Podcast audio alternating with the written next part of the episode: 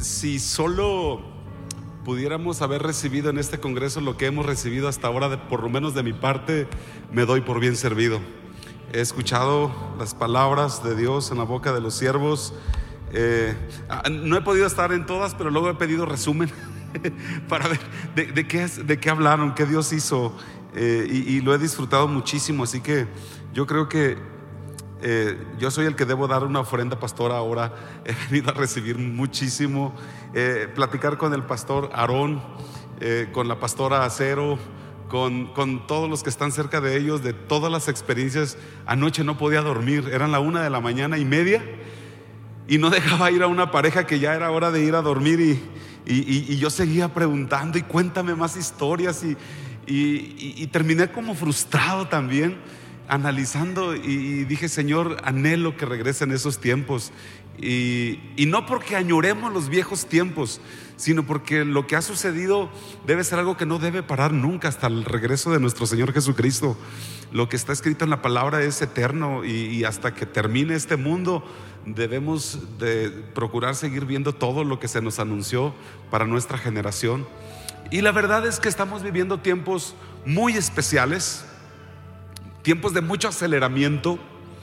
Estamos viviendo tiempos en los que parece que no solo la obra de Dios, no solamente lo sobrenatural de Dios, sino el enemigo también ha venido con una fuerza, con doctrinas, con confusión, humanismo se nos ha metido a la iglesia, eh, hemos estado un poco ralentizados, eh, de pronto eh, las cosas que han ido avanzando con el progresismo, el humanismo y todos los ismos que nos están afectando, y creo que Dios nos va a hablar hoy y, después de mí creo que sigue el pastor Aarón y luego, ¿verdad? Pero quiero poner solamente una, una base. Esto es muy sencillo lo que quiero compartir con ustedes. Y esto que he traído se llama reforma y transición.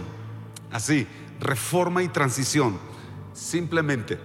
Y estaba investigando eh, esta palabra que, que me trae en estos días pensando, reforma y me encontré que reforma es la interrupción o alteración súbita de un proceso. Y creo que anoche lo leías, Pastor este, Reinaldo, ¿verdad? Es ruptura brusca, transformación de un sistema o estructura. Y sabías que estamos en la ola disruptiva de cambios sociales más grande en la historia de la humanidad. Porque el mundo ha tenido una serie de cambios, una serie de, disrupciones y de reformas a lo largo del tiempo. Y te cuento algunas de ellas que seguramente en la escuela lo has, lo has repasado. Y te cuento esto porque tenemos que entender que el mundo natural es paralelo al mundo espiritual. Las cosas espirituales tienen un reflejo en el mundo natural. Y mucho de lo que vemos manifestarse en esta tierra es solamente un espejo de lo que está sucediendo en lo, en lo celestial, en lo espiritual, en las cosas que no vemos. Y de pronto en, la parte tecnológica, en la parte política, en la parte de las transiciones mentales de las sociedades, en las culturas que, se posicionan eh, eh, en ciertos hábitos, en, en, ciertas culturas, no hablan más que lo que está sucediendo en lo espiritual. Y por eso quiero poner esto como base para entender reforma. En la segunda mitad del siglo XVIII hubo una gran disrupción, una reforma en Inglaterra que afectó al mundo. Cuando se inventó la máquina de vapor y nació la época de la revolución industrial.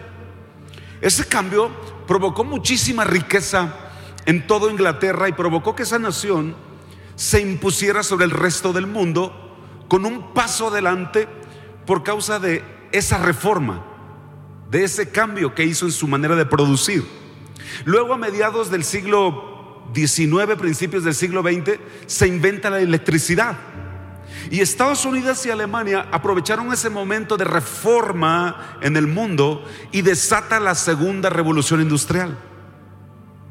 Con esta idea disruptiva, Estados Unidos y Alemania se elevaron y alcanzaron el nivel económico que solo Inglaterra había logrado en ese momento. Pero si te fijas, a estas naciones, fíjate bien, les llevó 100 años esperar el siguiente cambio para poder alcanzar el nivel económico que tenía Inglaterra. Luego en el siglo XX, Japón inició la tercera revolución industrial. Y ahí nacieron la computación avanzada, los semiconductores, eh, eh, el Internet que tanto usamos hoy en día. Y por causa de aprovechar esta reforma, esta vez, digo conmigo reforma, por causa de aprovechar este cambio, esta reforma, crecieron países como Singapur, Japón, Taiwán, Corea del Sur. Y en solo, escucha, la mitad del tiempo, todas estas naciones del Pacífico, ahora ellas alcanzaron a Estados Unidos, Alemania e Inglaterra. ¿Por qué, te estoy diciendo esto? Porque algo que tienes que saber es que Dios no solo está en la historia del mundo, Dios está produciendo reformas y los quiere producir en tu historia personal. Tú no estás aquí por casualidad. Tú estás aquí porque Dios es el más grande reformador de historias. Estás aquí porque Él ha querido alterar, cambiar tu vida para llevarte a la época de cambios más poderosa que has conocido. Y en ese sentido, a ti y a mí nos está tocando hoy mismo vivir la cuarta revolución industrial que tiene que ver con la tecnología. Y con esta nueva revolución, los cambios son más rápidos. La capacidad de impacto no se puede comparar con las otras revoluciones. Esta revolución tecnológica está acelerando muchísimo los tiempos. Mira cómo son las cosas. ¿eh? Tomó más de un siglo para que buena parte del mundo tuviera acceso a la electricidad. Más de un siglo. Pero en solo 15 años, 47% de la población mundial cuenta hoy en día con conexión a Internet. Y el 95% de la gente tiene cobertura de telefonía celular. No importa en qué cerro vivan, no, importa en qué ranchería alejada estén, el 95% de la gente puede comunicarse por teléfono celular. Pero te voy a decir algo. La gente que más reformas puede producir en la historia de la humanidad es la gente que más dispuesta y abierta está a las propuestas de su época. Y si te sigo hablando de cambios, el Facebook, el Facebook es el más grande influenciador mediático. Y, Facebook no produce ningún contenido.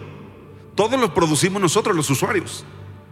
Y antes de ser conocido o, para tener influencia, antes tenías que ser un escritor o tenías que sacarte un premio Nobel. Hoy ya no. Hoy ya no es así. Hay tanta influencia en el Facebook que hoy escribes cualquier tontería y tienes a todos los seguidores del mundo en cinco minutos. Pero qué bueno que no son solo tonterías los que se suben a las redes de Facebook. Porque hace como una semana estaba platicando con un chico de la iglesia y, estábamos comentando que sus videos, eh, los que sube a TikTok, tiene más de 12 millones de reproducciones cada semana, cada video. Y yo le dije, oye, no, no, sabía que estoy junto a un influencer. Él es arquitecto y hace trabajos a distancia en varios países de Latinoamérica para este momento ya. Eso es increíble, la influencia que puede tener alguien en Facebook o en este caso en TikTok. Pero Facebook no produce contenidos. Y esa idea reformadora de Zuckerberg está produciendo miles de millones de dólares sin producir por ella misma, o sea, por Facebook, nada. Uber, ¿qué te cuento de Uber? La compañía de taxis más grande del mundo, pero no es dueña de ningún taxi. Airbnb, por ejemplo, es la compañía más grande de alojamiento, pero no tiene ningún cuarto de hospedaje como propiedad, pero tiene a 60 millones de usuarios. O Amazon, Amazon tiene 304 millones de cuentas, ¿te imaginas? Y envía 35 mil productos por segundo a todo el mundo, sin tener una sola bodega física las reformas han sido acelerados en nuestra época. Mira, eh, eh, el 65% de los niños que hoy están en la primaria No, sabemos qué carreras van a tener porque son carreras que todavía no se inventan. O sea, aún no existen sus carreras. Yo recuerdo que antes en mi época nos decían, estudien computación muchachos porque la computación es la carrera del futuro.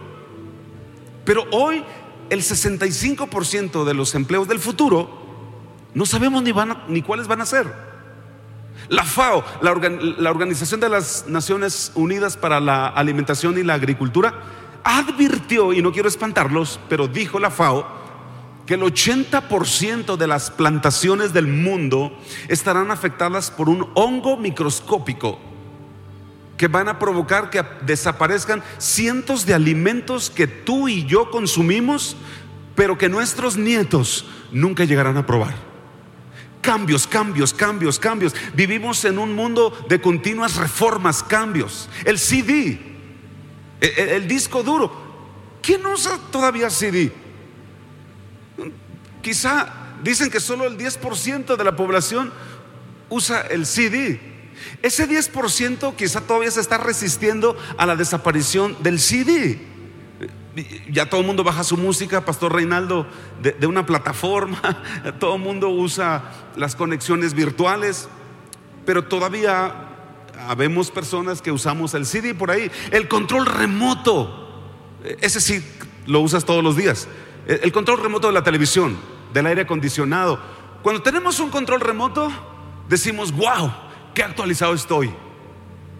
Pero hace poco la, compañía Ericsson le, da solo 5 a 8 años de vida al control remoto y dicen que ya no va a haber necesidad de usar control remoto. ¿Eso qué significa? Que en 10 años se van a estar riendo de nuestros controles los niños que no conocieron cómo se usaba esa onda.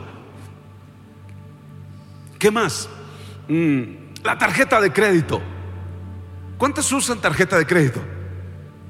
Pues no las vamos a pedir como ofrenda, no se preocupe. Yo traigo por aquí una, pero es de Coppel, de Farmacia del Ahorro, no, no más. Pero tarjetas de crédito, hasta la vista, bye. Dicen que en 8 a 10 años máximo, se dice que esto será de uso obsoleto. ¿Qué más? Los vehículos motorizados. E, en su tiempo provocaron una revolución, pero la BMW está anunciando que para 2030 se van a dejar de fabricar autos con combustible fósil y que ahora van a ser eléctricos, se van a cargar como cargas tu celular. Así que voltea con el que está a tu lado y dile, bienvenido a la era de reformas y transformaciones, al tiempo de cambios más rápidos de la historia. ¿Sabes por qué? Porque si ya te diste cuenta hoy, en cuanto sale un iPhone, en dos meses ya están anunciando el siguiente, ya viene el otro. O sea, estamos entrando a la era de reformas, de innovación, de cambios más importantes de la historia. Pero déjame decirte algo. Y, esto es muy importante. Algo vio Dios en ti que te hizo nacer para esta época de cambios acelerados. O sea, tú pudiste haber nacido en cualquier otra época, ¿te das cuenta? A lo mejor en la época de la conquista. No sé si un español conquistador o, Carmen, no sé si tocaría ser una princesa azteca o no sé, pero Nacimos en el tiempo perfecto para vivir en esta época de cambios acelerados. Y eso no es casualidad. Así que voltea con el que está a tu lado y dile, deja de ir lento. Dile, deja de ir lento por la vida. Deja de ir lento. Escucha, estamos en la época más rápida de la historia humana y algunos vamos tan lentos algunos muchachos solteros que ni novia agarran. Eh, esa radio donde nuestros abuelitos oían las radionovelas, nuestros bisabuelitos, a la radio le, tocó, le tomó 38 años alcanzar 50 millones de personas. Ah, fíjate, fíjate, fíjate. 38 años la radio para poder alcanzar 50 millones de personas que, que, escucharan radio, la radio. A la televisión, es decir, en la época de nuestros abuelos, para alcanzar 50 millones de personas, le tardó solamente 13 años, ya no 38, sino 13 años. Al Internet, es decir, a la generación actual, les alcanzó alcanzar 50 millones de personas cuatro años.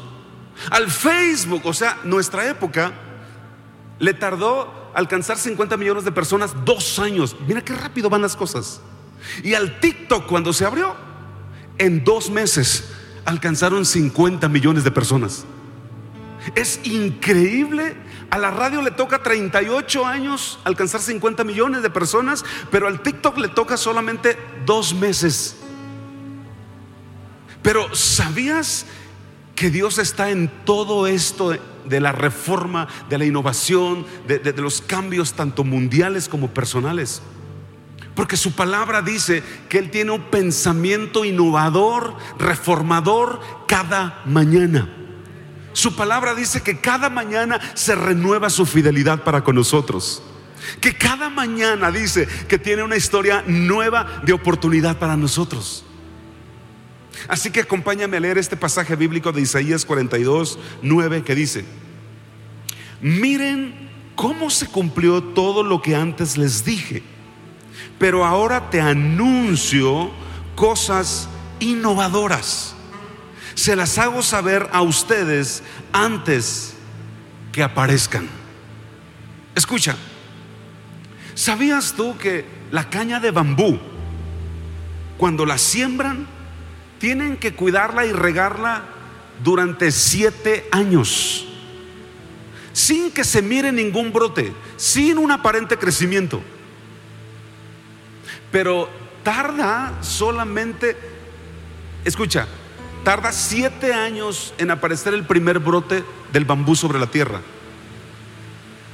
Durante siete años lo tienen que cuidar, durante siete años la tienen que regar, durante siete años le tienen que cuidar la maleza alrededor para que no se ahogue lo que está sucediendo allá abajo, lo invisible. Durante siete años no se, no se ve nada, pero cuando logra brotar, cuando logra aparecer en la superficie, escucha, en solo seis semanas, seis semanas, alcanza a crecer hacia arriba hasta 30 metros en esos pocos días.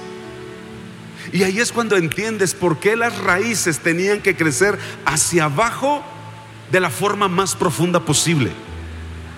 Porque lo que venía en seis semanas era tan grande que tenía que ser fuerte para sostenerse hacia abajo.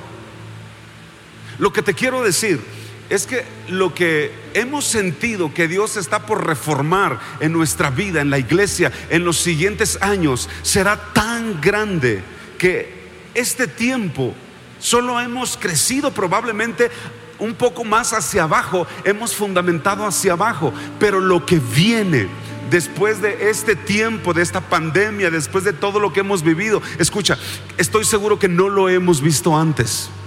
Y lo que no había ocurrido en años empezará a suceder en cuestión de semanas. Isaías 42, 9 dice, pero ahora les anuncio cosas innovadoras, se las hago saber a ustedes antes que aparezcan. Y eso me recuerda a un personaje que fue discípulo de Jesús, uno que se llamó Pedro. Eso le pasó a Pedro. Pedro no había pescado nada en toda la noche, dice ese episodio de su vida en uno de los evangelios, pero de pronto llega Jesús y le da una palabra. Y esa palabra le resetea la vida le reforma la vida. Y en una sola noche se, acelera el proceso de pesca. Y esa palabra que recibe de, de parte de Jesús hace que se rompa lo que tradicionalmente en su mente había. Y la pesca de ahora, en ese momento, es tan abundante que las redes se le rompían. Por eso te digo que tenemos que estar atentos, porque estamos en una nueva temporada y lo reformador de Dios llegará en cualquier momento. Tenemos que estar atentos a cada palabra. Porque lo, lo, que Dios nos va a dar en este siguiente tiempo hará que las redes de tus pensamientos tradicionales lleguen incluso a quebrarse, a romperse. Lo que Pedro en seis meses no había logrado pescar, lo logra en una sola noche. Cuando Jesús le da una palabra innovadora. Me encanta lo que sucedió con los pastores. Porque de pronto sucede que para todo el mundo de pronto fue una prédica, eh, pues bien, amén, aleluya. Pero de pronto había una expectación de algo que ellos traían en la mano, que se desata una palabra y lo que para el resto nos puede haber pasado en 10, en 15, en 5 años, les pasa en un segundo. Les ocurre en un segundo. La reforma llega con la palabra que creyeron, con la palabra que abrazaron. Hemos oído tanta palabra y en cada congreso escuchamos tanta palabra, pero de pronto vemos vislumbres de uno por allá, de otro por acá, de alguien más que da un testimonio como eh, este maravilloso mover económico que pasó en ellos, pero, pero, pero tiene que ver con que de pronto miraron lo que el resto no estábamos viendo. Y hay una palabra específica para ti, unas palabras específicas para, para tus estudios, para tu empleo, para ese auto que necesitas, para, para iniciar esa empresa, para tu siguiente compromiso. Y si piensas que Dios te puso en esta era para ir lento, te equivocaste. Estás frente a un siglo que va caminando aceleradamente y Dios mismo está enviando palabras que solo esperan ser abrazadas. Hay palabras que está soltando el pastor Aarón, hay palabras que, que están gravitando, palabras que, que ha soltado el pastor Reinaldo que están en el aire esperando que alguien las crea, esperando que alguien las abrace, esperando que alguien corra con ellas, esperando que alguien las baje a la tierra. Si las cosas no ocurren, no es que Dios no esté dispuesto. Hay palabras gravitando, hay promesas que nos han hablado. Y Dios quiere correr en tu historia. Pero a Dios no solo le interesan los cambios en el mundo, pero sobre todo a Dios le interesan los, las reformas que puede hacer en tu vida personal. Porque yo no sé qué es lo que el enemigo te ha dicho en tus pensamientos. Si eres soltero, te ha dicho el diablo que quizá que no te vas a casar, que estás demasiado feo para que alguien se fije en ti. Yo qué sé. Pero cuando comienzas a obedecer a Dios, cosas innovadoras, disruptivas, te empiezan a ocurrir. Agarras la palabra, abrazas la palabra, crees la palabra y lo que habías esperado tanto tiempo, te das cuenta que solamente tenía que ver con creerla o no, con abrazar la palabra o no. Eso está ocurriendo, eso está pasando. Así que Voltea a tu lado y dile al que está a tu lado y dile, corramos con la palabra que Dios está haciendo gravitar. Corramos. Hechos capítulo 2. Hechos capítulo 2, versículo 1 y 2. Lo voy a leer, dice. El día de Pentecostés, todos los creyentes estaban reunidos en un mismo lugar. Escucha, versículo 2 dice, de repente, di conmigo de repente de repente se oyó un ruido desde el cielo parecido al estruendo de un viento fuerte e impetuoso que llenó la casa donde estaban sentados. Ese de repente fue la disrupción, la reforma de Dios sobre la monotonía de lo que ocurría todos los días. De pronto dice la escritura, sin previo aviso, llega el Espíritu Santo como un estruendo. Pero ¿sabes algo? Fueron a 500 personas. ¿A cuántas? Que Jesús les había dicho, perseveren esperándome en oración, porque les voy a enviar mi Espíritu Santo. Pero cuando el Espíritu Santo llega, solo había 120 de las 500. Pero se los había dicho a 500. La pregunta es, ¿dónde estaban los otros 380? Yo estoy seguro que fueron 380 personas que quizás se desesperaron, creyeron que en esa reunión no iba a pasar nada, pensaron que esa prédica era una más, que esa reunión era una más. ¿Sabes? Lo que tú has recibido en estas horas, en estos días, hay gente que no lo recibió porque estaba esperando la transmisión, pero no hay transmisión. Solo el que no vino no sabe de lo que se perdió porque no vino. Y Jesús le dijo a cuántas personas? A 500. espérenme, porque voy a enviar mi Espíritu Santo. Y cuando manda la disrupción, la reforma, rompe con la monotonía, rompe con el silencio y llega con un estruendo el Espíritu Santo, ¡boom! Agarra 120 nada más. Y los 380, ah, era el día de lavar el carro, era el día de atender el negocio, era el día en que todavía había que guardarse en la casa por el COVID. Era el día en que por alguna otra razón no llegaron, no se acercaron. Los otros 380 quizá seamos nosotros, esa gente que no creyó esa palabra. Esa gente que estamos esperando el siguiente trueno, el siguiente estruendo. Pero el estruendo ya pasó. Y hubo gente que lo aprovechó. Y 380 se quedaron esperándolo por algún lugar. Dios reformó y no se dieron cuenta. Y lo nuevo de Dios se lo perdieron. Pero por otro lado, había 120 personas que insistieron, que resistieron, que esperaron, que fueron pacientes. Y quizá estos 120 fueron como ese que estuvo regando el bambú por siete o seis meses sin ver nada brotar. Perdón, siete años. Esos 120 tuvieron la paciencia de esperar a que sucediera por siete años con el bambú lo que le habían prometido. Los otros 380 se desesperaron y quizás se fueron a su casa Ah, pero yo creo que aquí en esta reunión hay más de 120 que están a punto de ver la disrupción de lo nuevo de Dios en sus vidas, la reforma de Dios en sus vidas en los próximos meses. Aunque muchos, escucha, aunque muchos te digan, ay, es un congreso más. Total, lo vemos desde la casa. ¿Para qué horas? Hay otros que van a la oración. ¿Para qué abres tu casa de vida? Hay otros que ya están abriendo la casa de vida. tranquilo, no, te fanatices. ¿Para qué vas a la reunión total?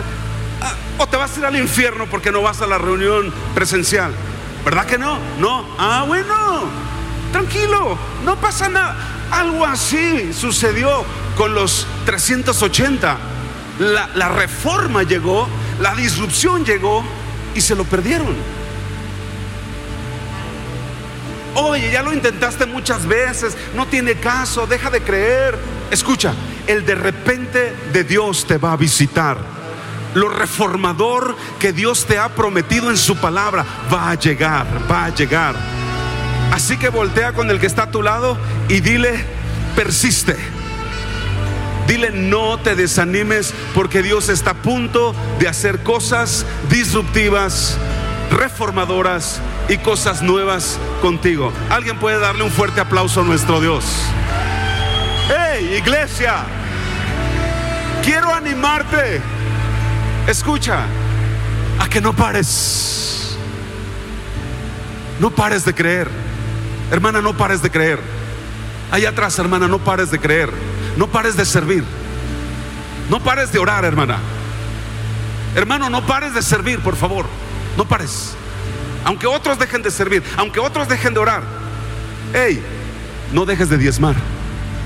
No lo dejes de hacer. Quizá estás sembrando y las raíces van hacia abajo y no ves bendición, no ves brote. Persevera. No te quedes con los 380 que no miraron la llegada del Espíritu Santo, lo reformador del trueno de Dios. Estás sirviendo. No importa quién sirva, quién no. Tú sigues sirviendo. En una ocasión llegó el profeta y le dice al rey, golpea el suelo. Y él agarró el palo y golpeó una vez, golpeó dos veces, golpeó tres veces y botó el palo. Yo digo, ¿por qué? Y el profeta le dice, estabas a punto de tener la victoria completa, ahora tendrás una victoria parcial. ¿Cuántas victorias en tu vida han sido parciales porque empiezas y no terminas? Y te voy a decir por qué paramos. Porque no miramos resultados visibles. ¿Por qué dejaste de orar por ese familiar inconverso? Porque ya pasaron 10 años y no se convierte y... ¿Por qué dejaste de ofrendar y de diezmar? Es que mi bendición no llega y, y ya tengo 10 años. Pues sembrando y diezmando y le pasa a todos la bendición, menos a mí. ¿Por qué dejaste? Porque no viste resultados visibles. Porque no brotó lo que esperabas que brotara. ¿Por qué dejaste el gimnasio? ¿Por qué dejaste la dieta? Todos tenemos unos tenis guardados que pensamos que usaríamos y todos tenemos una caminadora que es tendedero en nuestro cuarto. ¿Por qué lo dejamos? Porque no vimos resultados. Y el rey golpea una vez y creyó que cuando golpearía un terremoto se soltaría. Y cuando no pasó nada dijo, ah, caray, como que no tiene caso. Bueno, voy a, golpear otra vez. Y golpea la segunda vez y él creyó que los pajaritos saldrían volando de los árboles. Y vio que todo estaba tranquilo. Y dijo, como que me siento ridículo como que siento que, esto no está funcionando, voy a golpear otra vez. Y golpea otra vez y él creyó que un viento recio entraría al, cuarto. La, y como no pasó nada, dijo, ¿qué estoy haciendo? Esto no está funcionando, no está pasando nada. Y dejó de golpear. y el profeta le dice, estabas a punto de obtener todo lo que Dios dijo que haría contigo. Pero ahora por haber parado tendrás victoria, pero será parcial. Iglesia, todo lo que Dios te prometió, Centro de Vida Lomas, Dios lo va a hacer. Solo que no dejes de adorar, no dejes de servir, no dejes de avanzar, no dejes de orar, no dejes de ayunar. Avanza, sigue, persiste. Dios es fiel y todo lo que Él dijo está gravitando, está gravitando. Tómalo, bájalo, abrázalo, llévalo a la práctica, Él va a cumplir todas sus palabras que nos ha hablado. La palabra del Señor dice, ¿acaso hay algo que yo no pueda hacer? ¿Habrá algo imposible para mí? Él te lo dijo. Persevera, persevera, persevera, persevera. Ahí donde no ves está creciendo una raíz hacia abajo. Y lo que viene es tan alto, tan grande y tan poderoso que si se ha tardado es porque necesita un fundamento profundo de todo lo que Dios va a hacer. No pares. No te detengas. No te canses. Voltea con tu vecino y dile, no te canses. Sabes, dejamos de servir porque nos cansamos. Dejamos de ofrendar porque nos cansamos, dejamos de orar porque nos cansamos, cerramos el grupo de casa de vida porque nos cansamos. Qué terrible que los que nos cansamos somos los que hacemos el bien. Porque el narcotraficante no se cansa. El violador no se cansa. El ratero no dice, la última ratería y me despido. Con esta ya, ya, ya cierro mi negocio. No. La gente mañosa no se cansa de hacer la obra del diablo. ¿Sabes quiénes nos cansamos? Los que hacemos el bien. Y Dios quiere acelerar, Dios quiere reformando, pero nosotros dejamos porque no vemos resultados. No nos cansemos de hacer el bien, porque a su tiempo, dice la palabra, cosecharemos. A su tiempo cosecharemos. Puedes darle un fuerte aplauso al Señor. Que Dios les bendiga. Amén.